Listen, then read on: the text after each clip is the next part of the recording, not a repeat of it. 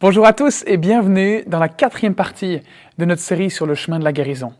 Je me réjouis énormément de passer ce moment avec vous, même à distance, et puis de partager avec vous la suite de notre série d'enseignements sur le sujet.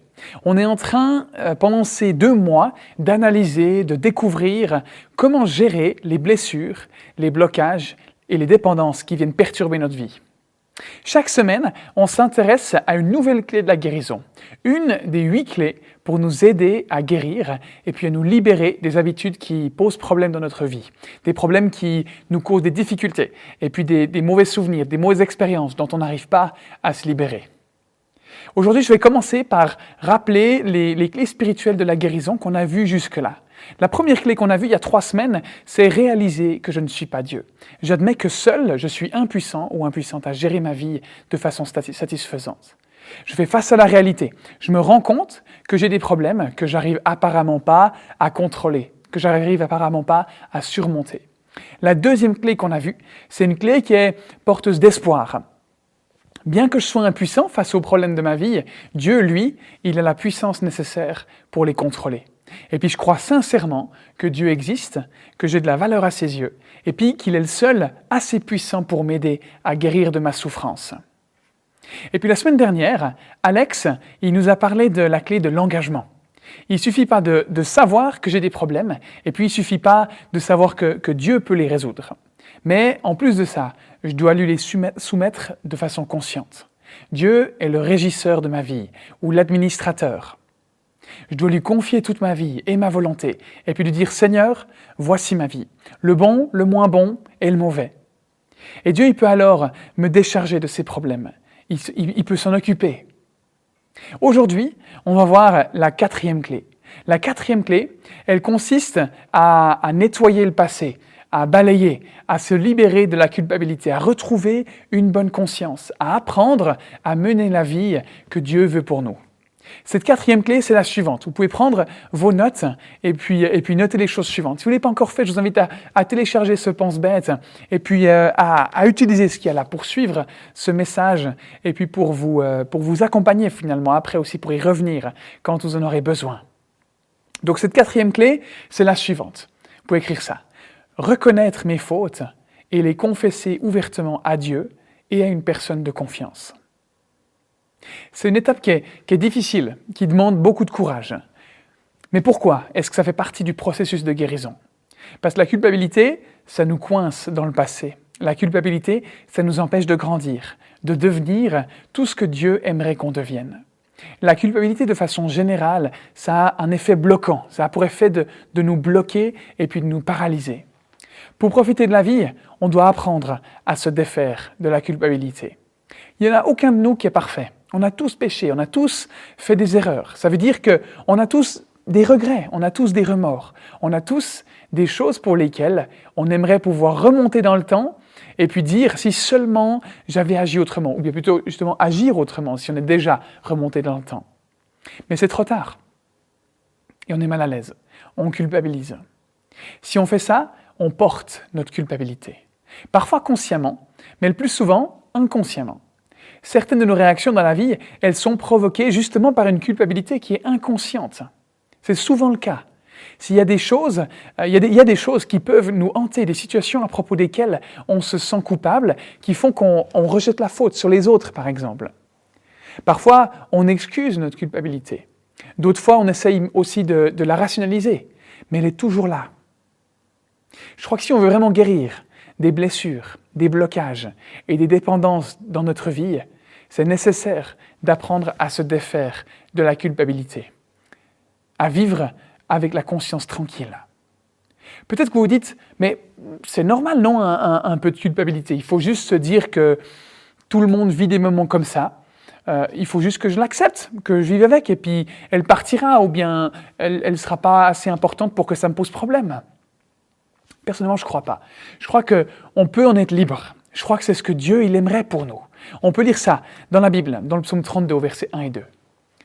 Heureux celui dont la transgression est enlevée et dont le péché est pardonné. Heureux l'homme à qui l'Éternel, donc Dieu, ne tient pas compte de sa faute et dont l'esprit ne connaît pas la ruse. être libéré du poids des erreurs qu'on a faites. Heureux la personne qui vit ça, qui est libre de la culpabilité de ses fautes. Mais pourquoi? Parce que la culpabilité, elle est destructrice. On va identifier trois choses euh, que la culpabilité détruit dans notre quotidien, dans nos vies. Et puis ensuite, on va voir cinq éléments à mettre en pratique pour se débarrasser de cette culpabilité, pour vivre sans cette culpabilité. Donc premièrement, la culpabilité, elle détruit ma confiance en moi. Difficile d'avoir confiance en soi si, quand on éprouve de la culpabilité dans la vie, euh, eh ben, ça peut nous rendre insécures, cette culpabilité, parce qu'on s'inquiète toujours. Et puis si quelqu'un découvrait ce que j'ai fait, si quelqu'un connaissait vraiment la vérité sur moi, si quelqu'un découvrait ce que je suis ou ce que j'ai fait, c'est sûr qu'il m'aimerait pas, ou plus. On me rejetterait. Je serais plus la personne que je fais semblant d'être, accepter, aimer des autres, à qui personne ne pose problème parce qu'en fait on a l'impression que c'est quelqu'un de bien. Du coup, on a peur des autres. Ça détruit notre confiance. La culpabilité, elle nous vole cette confiance. C'est comme un nuage avant l'orage qui plane au-dessus de notre tête. Ça menace, mais on ne sait pas vraiment quand il va commencer à pleuvoir. On est dans une forme de tension constante, et puis on se dit, je ne peux plus continuer comme ça, parce que j'ai peur que quelqu'un découvre le squelette dans mon armoire, ce secret que je suis le seul à connaître. Et c'est lourd, c'est très lourd. Ça nous vole notre confiance. On essaye d'être quelqu'un qu'on n'est pas. À quelque part, on est tous un peu schizophrènes. C'est qu'on est vraiment, ce qu'on est vraiment, pardon, et ce qu'on montre aux autres. Tu m'étonnes qu'on n'ait pas confiance en nous. On ne sait même pas sur quel pied danser. Deuxièmement, la culpabilité, ça détruit mes relations. La culpabilité, elle peut me pousser à mal agir face aux autres. La culpabilité, elle peut me rendre impatient, me pousser à réagir de façon exagérée, me mettre en colère. Vous avez déjà fait face à quelqu'un qui, tout à coup, réagit de façon démesurée. Puis vous vous êtes demandé comment ça se faisait c'est sorti d'un coup, de nulle part. Je pense que si on creusait un petit peu, on verrait peut-être que ça vient de la culpabilité. Parfois, les personnes concernées, elles n'en sont même pas conscientes. Ou bien, au lieu de mal réagir, on va trop bien réagir. La culpabilité, elle peut nous pousser à chercher à faire plaisir à ceux qui nous entourent, mais pour les mauvaises raisons. Comme pour se racheter un peu, je, me sens coupable de lui avoir fait du mal, donc je vais lui acheter beaucoup de choses. J'ai trompé mon conjoint, mon copain, ma copine, alors je compense en lui offrant plein de choses, en étant gentil avec elle. Je regrette d'avoir dit ces choses, alors je vais être super gentil, trop gentil. Ça détruit nos relations parce qu'elles ne sont pas authentiques, parce qu'elles ne sont pas réelles. Être en paix avec les autres, ça nécessite d'être en paix avec soi-même. Sans ça, on risque fortement de créer une relation qui est dysfonctionnelle. Et on va entendre des phrases du style T'as changé. T'étais pas comme ça avant. Alors bien sûr qu'on évolue dans la vie et qu'on change, mais ça peut aussi très bien être qu'on a fait tomber la façade et puis que la personne en face de nous, elle voit qui on est vraiment, ou nous, on voit qui elle est vraiment. La culpabilité, elle nous pousse à cacher ce qu'on est, ce qu'on fait euh, et ce qu'on a fait de cette façon, eh ben en fait, ça détruit nos relations avec les autres. Qu'il s'agisse de relations de couple, de relations entre frères et sœurs, de relations d'amitié ou des relations professionnelles, peu importe le type de relation. La culpabilité, ça peut détruire ces relations. Et puis troisièmement, la culpabilité, elle me coince dans le passé. Il y a deux semaines, on a vu que le fait de vivre dans le passé, c'est comme rouler en regardant uniquement dans le rétroviseur. En roulant comme ça, on finit de toute façon par avoir un accident. On ne peut pas toujours contempler la vie à l'aide du rétroviseur. Bien sûr que ça aide pour certaines manœuvres dans certains moments de la vie, mais pas sans arrêt. La culpabilité, elle nous met dans la tête des choses qu'on aimerait changer, mais qu'on n'arrivera jamais à changer, parce que c'est passé. La culpabilité, elle ne peut pas changer le passé, tout comme l'inquiétude ne peut pas changer l'avenir. Elle rend simplement ce qu'on vit aujourd'hui pénible. Aujourd'hui, on va donc aborder quelques éléments pour mettre un terme à la culpabilité. Il s'agit d'une étape super importante, mais qui fait aussi peur, qui est super défiante parce qu'elle demande de faire face à des choses qu'on a enfouies il y a longtemps. Mais si on a le courage d'y faire face, eh ben on fait un grand pas vers la guérison de notre personne. C'est une étape qui distingue ceux qui aimeraient simplement parler de la guérison et puis ceux qui veulent absolument prendre ce chemin de la guérison au sérieux, qui disent ⁇ je veux réussir dans ma vie, je veux me rétablir, je veux grandir, je veux me défaire du passé, je veux pouvoir tourner la page, passer à autre chose ⁇ Voilà cinq étapes qu'on peut utiliser pour mettre fin à la culpabilité. Premièrement, je fais un inventaire moral personnel. Pour ça, il faut prendre du temps pour soi-même. Prendre le temps, prendre de quoi écrire et se poser la question, qu'est-ce qui ne va pas chez moi? De quoi est-ce que je me sens coupable? Qu'est-ce que je regrette? Pourquoi est-ce que j'ai des remords?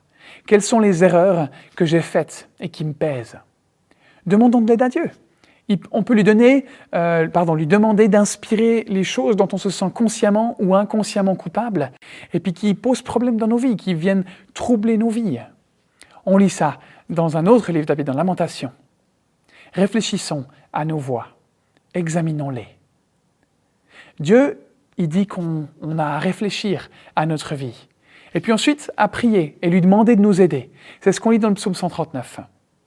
Examine-moi, ô Dieu, et connais mon cœur. Mets-moi à l'épreuve et connais mes pensées. Regarde si je suis sur une mauvaise voie et conduis-moi sur la voie de l'éternité.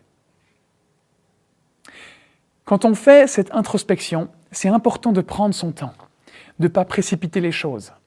Ça m'est arrivé plusieurs fois de me dire, quand je prenais un moment comme ça, ok, c'est bon, là, je passe à autre chose maintenant, j'ai pris assez de temps pour ça.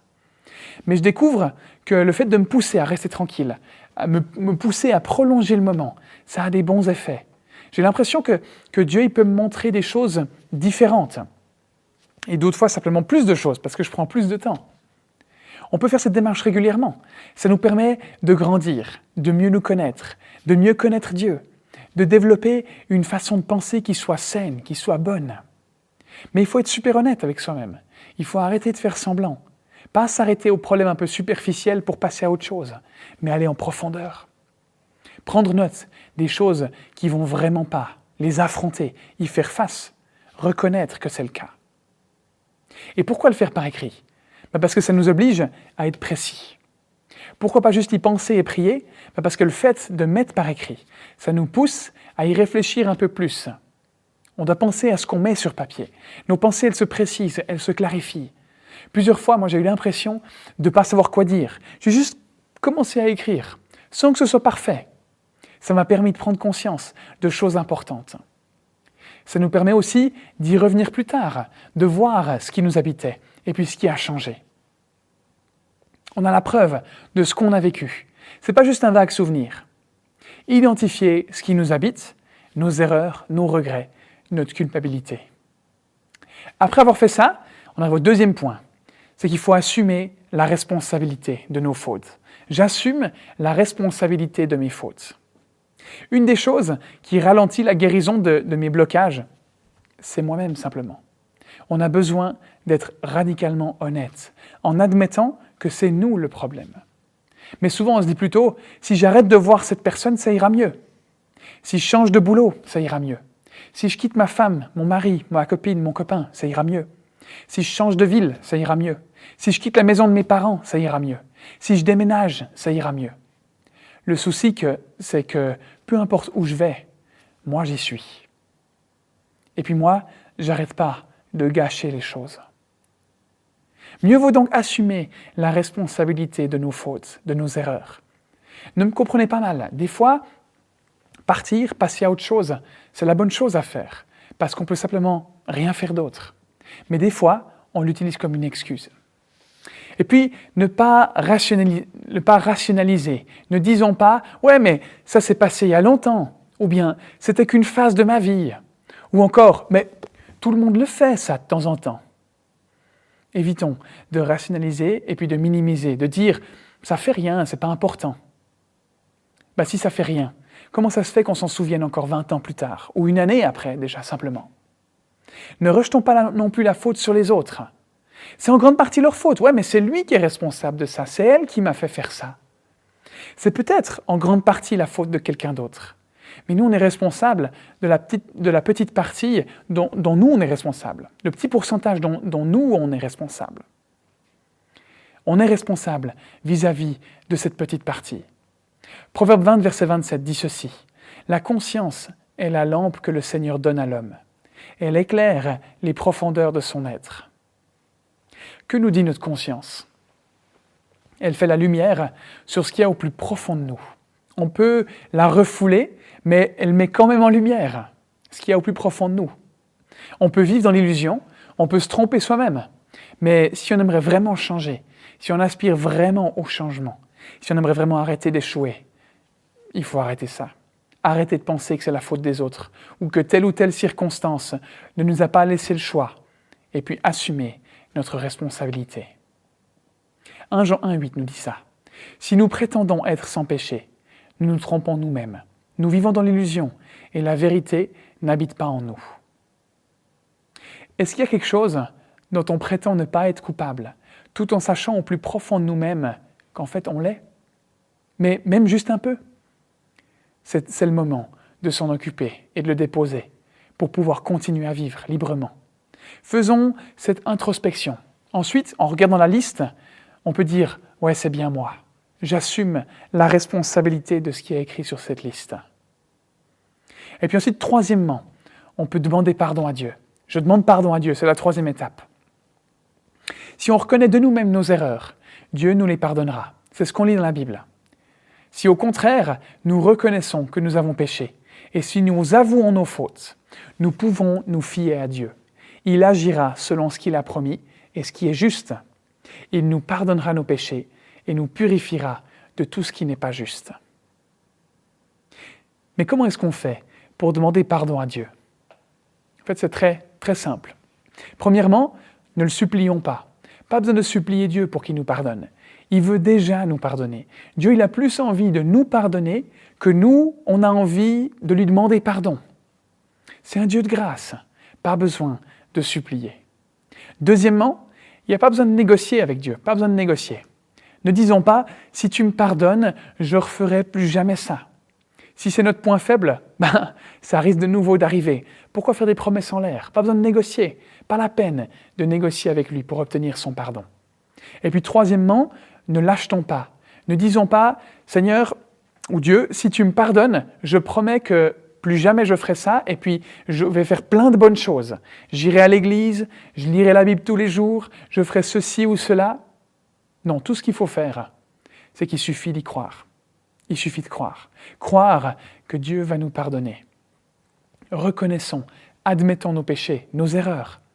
Ça veut tout simplement dire qu'on vient vers Dieu puis qu'on lui dit Dieu, tu as raison, c'est mauvais. La liste que j'ai faite, je la reconnais comme étant mauvaise. Soyons d'accord avec lui, soyons d'accord avec Dieu.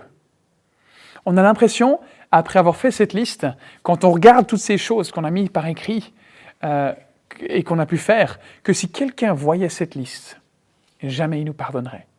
Alors c'est peut-être vrai pour un être humain, mais pas pour Dieu. Dieu, il est digne de confiance. S'il dit dans la Bible qu'il nous pardonne quand on avoue ce qu'on a fait, c'est la vérité et on peut le croire. Peu importe ce qu'on a fait, si on avoue nos fautes, Dieu nous pardonne. Peut-être que vous vous dites, non mais c'est pas possible. Quelqu'un doit payer pour l'erreur que j'ai faite. Je dois en subir les conséquences, sinon j'aurais l'impression d'être un escroc. J'aimerais vous dire que Jésus, lui, il a déjà payé le prix pour ça. En mourant sur la croix, il a payé pour tout le mal qu'on a fait, pour toutes les choses négatives dont on se sent coupable. Il suffit d'y croire, de reconnaître qu'on a fait des erreurs, et il nous pardonne. Il ne nous juge pas comme le mériteraient nos fautes. Dieu, il est bon. Il n'y a pas d'erreur trop grande ou trop mauvaise pour ça. On vient humblement vers Dieu et on lui dit, pardonne-moi. Même si vos péchés sont couleur cramoisie, ils deviendront blancs comme la neige. Même s'ils sont rouges comme la pourpre, ils deviendront clairs comme la laine. Ça devrait être une pub pour du produit lessive, ça. Ce que Jésus a fait sur la croix pour nous, c'est le meilleur produit lessive qui existe. Quelle que soit la tâche, il peut l'enlever. Ce n'est pas une escroquerie comme la majorité de ces pubs. Non, ça c'est la vérité. Quatrièmement, j'avoue mes fautes, pardon, j'avoue mes péchés à une autre personne. Dans la Bible, Dieu, il dit que c'est absolument essentiel pour notre guérison. C'est ce qu'on voit dans Jacques. Avouez donc vos fautes les uns aux autres et priez les uns pour les autres afin d'être guéris. En avouant nos péchés les uns aux autres et en priant les uns pour les autres, on guérit. Pourquoi est-ce que ça me demande d'impliquer une autre personne? Pourquoi est-ce que je ne peux pas tout simplement l'admettre à Dieu tout seul? Ça ne suffit pas de faire mon introspection et puis d'en parler à Dieu seulement. Pourquoi est-ce que c'est important? Parce que la racine de nos problèmes, elle est relationnelle. Et c'est un problème parce qu'on est des êtres relationnels. On se ment les uns aux autres, on se trompe les uns les autres, on est malhonnête les uns avec les autres on porte des masques, on fait semblant que tout est en ordre. Mais ce n'est pas le cas. On nie nos véritables sentiments. Ça nous joue des tours. Alors des fois c'est inconscient, c'est pas méchant, mais ça n'empêche pas que c'est le cas. Cette attitude, elle nous isole les uns des autres et empêche tout, tout le développement d'intimité. Ça empêche qu'une relation elle soit saine, qu'elle soit solide, qu'elle soit bonne.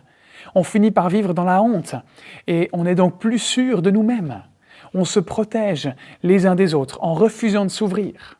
S'ils savaient la vérité sur moi, ils m'aimeraient plus, ils me rejetteraient. Alors c'est mieux que je ne leur montre pas qui je suis. C'est une forme de maladie. Les secrets auxquels je m'accroche me rendent malade. Parce que Dieu dit qu'avouer ses fautes, ses sentiments, ses actions, ça permet la guérison. Si on ne guérit pas, ça veut dire qu'on est malade. Si on ne le fait pas, cette culpabilité, elle va prendre une dimension exagérée à l'intérieur de nous-mêmes. Le plus étonnant, c'est qu'en prenant le risque d'être honnête avec une personne, ce sentiment de liberté s'empare tout à coup de notre vie. Vous avez déjà expérimenté ça? Quand on, on s'ouvre à quelqu'un, quand on crève l'abcès, quand on est sincère et vrai avec les autres, le soulagement que c'est.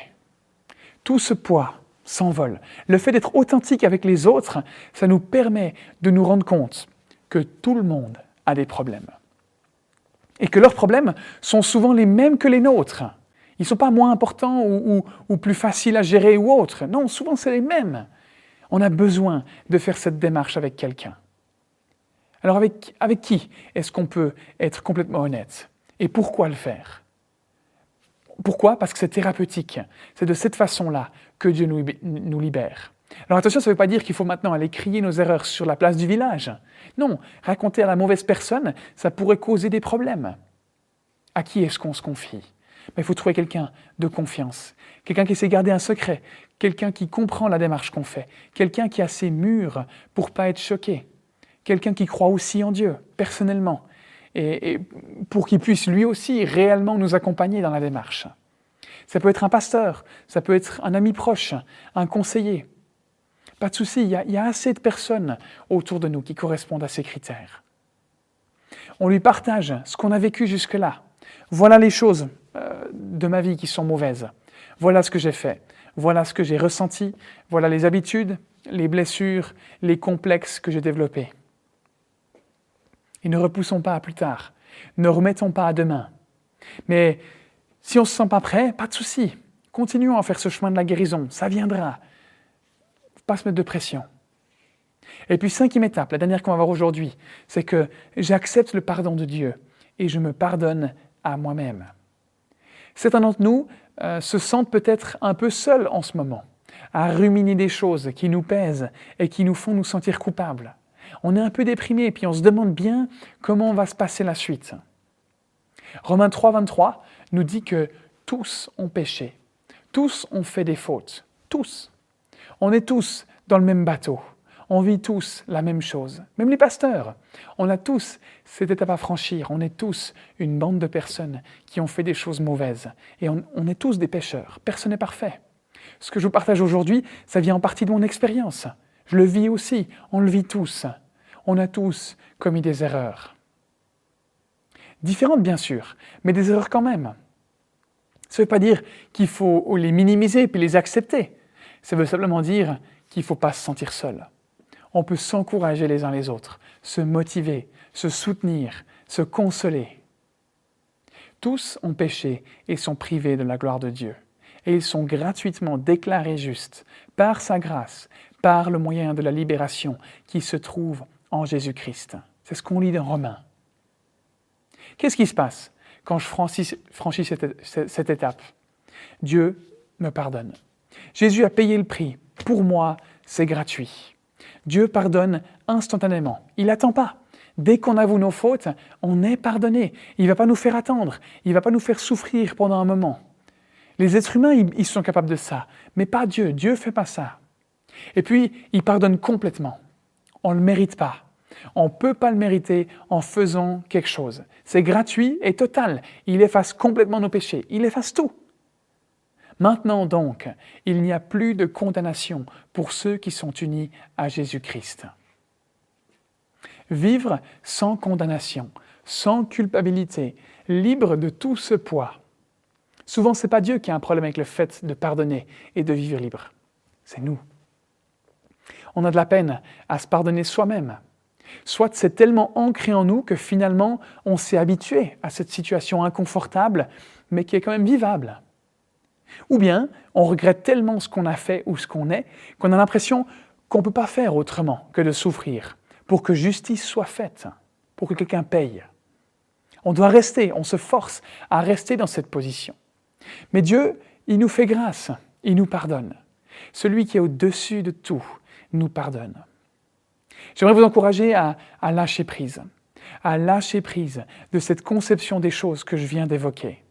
Sortons de cette façon de penser qui nous enferme et soyons, libres comme Dieu a prévu qu'on le soit dès le début. Faisons ce pas sur le chemin de la guérison.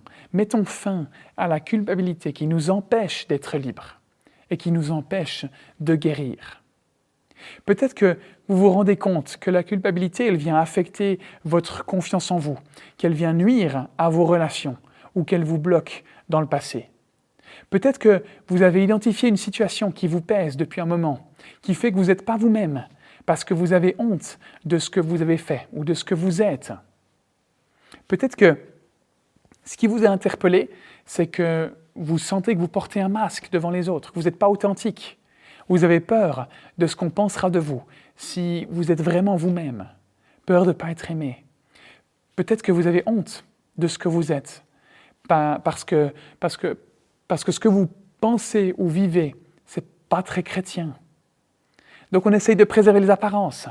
Et puis on va à l'église, et puis, et, puis, et puis on cache nos problèmes, on cache nos situations, parce que pour être chrétien, il faut montrer qu'on est comme ça. Mais ce n'est pas nous. Au fond, ce n'est pas nous. Le seul moyen de réellement avancer dans la vie, c'est de faire face à la réalité. Arrêter de se cacher derrière les faux semblants. En identifiant les vrais problèmes, on peut trouver des vraies solutions. En faisant face à qui on est vraiment, on sait ce qu'on a à changer, on sait à quoi on fait face et on peut agir. Rester dans le faire semblant, ça marche maintenant, mais sur le long terme, on est perdant. Un jour ou l'autre, ça risque de mal tourner. Dieu nous invite à laisser aller cette culpabilité, à laisser aller cette honte, cette gêne. Il a payé pour que tout s'en aille. Jésus l'a payé de sa vie pour nous montrer euh, que, que tout ce qu'on a fait, tout ce qu'on pense être trop mauvais pour que quelqu'un l'entende, peut être pardonné, peut être effacé. Pour quel résultat? La liberté. La liberté en lui. Si vous aspirez à cette liberté, si vous aspirez à cette paix, le seul moyen de faire face à toutes nos erreurs, à toutes ces choses qui nous font nous sentir coupables, sales, mauvais, pas dignes, et d'accepter que Jésus a tout pris et tout effacé. Si vous vous dites, Marc, euh, je veux bien, mais en fait j'ai peur de ne pas y arriver, je ne sais pas comment m'y prendre, j'ai peur d'échouer, si c'est ça que vous pensez, j'aimerais vous inviter à prier avec moi. C'est le premier pas à faire. Ensuite, on peut suivre la démarche qu'on a vue aujourd'hui. Prendre un pas après l'autre, tranquillement.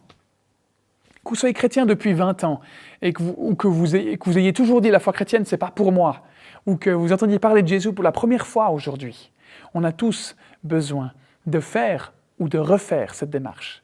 Parce qu'elle est tenace, cette culpabilité. Elle revient de temps en temps, ou même souvent. On l'a peut-être laissé s'installer sans le savoir, alors qu'on pensait que c'était fini. On a tous besoin de faire, cette démarche. J'aimerais vous inviter maintenant à prier avec moi. Vous pouvez répéter ces paroles après moi ou, euh, euh, ou- les utiliser simplement. Faites comme vous voulez. Je vous invite à, fermer vos yeux et puis euh, à prier avec moi. Ouais, Seigneur Jésus, ouais, tu sais tout de moi. Et tu vois comment je me sens et puis ce que je vis. Je peux le cacher à tout le monde, mais pas à toi. J'ai honte de certaines choses que j'ai faites. Je me sens coupable. J'ai l'impression que, je ne peux pas être aimé, que je ne suis pas aimable. Parce que j'ai fait ces choses ou pensé ces choses. Et ça me bloque. Ça m'empêche d'être moi-même, d'avoir confiance en moi, d'avoir des relations saines et puis d'avoir les, yeux fixés sur le présent. J'aimerais mettre fin à cette culpabilité. Ça me demande un immense effort de prendre le temps d'écrire ce qui ne va pas et d'en parler avec quelqu'un. Donne-moi la force, s'il te plaît, de me mettre en action. Parce que ce que je veux par-dessus tout, c'est reconnaître mes erreurs et accepter que tu me pardonnes. Parce que tu as donné ta vie pour moi. Tu me délivres de cette culpabilité. Je veux te remercier pour ça. Je veux te donner ma vie aujourd'hui. Je veux vivre en relation avec toi à partir d'aujourd'hui, ou renouveler cette relation avec toi aujourd'hui. Merci pour tout ce que tu fais. Amen. Trop beau. Si vous avez fait, si vous avez fait cette prière, bravo, c'est un pas courageux en vue de la guérison. Vous pouvez m'en faire part en remplissant le formulaire sous la vidéo sur notre site internet ou, par email. À l'Htami, euh, on aimerait accompagner chacun sur ce chemin de la guérison. On n'est pas fait pour être seul, on est fait pour être en relation, en famille, et c'est ce qu'est l'Église. Si vous nous faites part de ce que vous vivez, c'est avec plaisir qu'on vous accompagne et qu'on reste en contact avec vous. On le répète chaque semaine, vous pouvez aussi rejoindre un petit groupe pour échanger sur ces sujets importants avec d'autres personnes. Que vous soyez un, habitué de l'Église ou non, on vous accueille, pas de souci. Venez dans notre famille, venez faire partie de ce qu'on est en train de vivre. On aime être en relation les uns avec les autres. Tout le monde est bienvenu. Si ça vous intéresse, vous pouvez m'écrire un mail à l'adresse suivante. Et puis, on, on vous trouvera un petit groupe. Vous en faites pas pour ça. C'est OK de le faire. C'est pas un problème. C'est pas, faut pas être gêné. C'est avec plaisir qu'on vous accueille qu'on est en relation avec vous. Je demande souvent à Dieu qu'il prenne euh, soin de vous dans mes prières, qu'il vous guide sur ce chemin de la guérison, qu'il vous conduise à la liberté intérieure pour que vous soyez vous-même en, en- vraiment euh, en harmonie avec vous-même et puis que vous puissiez être rempli de son amour. Il ne me reste plus qu'à vous souhaiter vraiment de prendre soin de vous pendant cette semaine. Je vais continuer à prier pour vous et puis je me réjouis énormément de pouvoir vous revoir.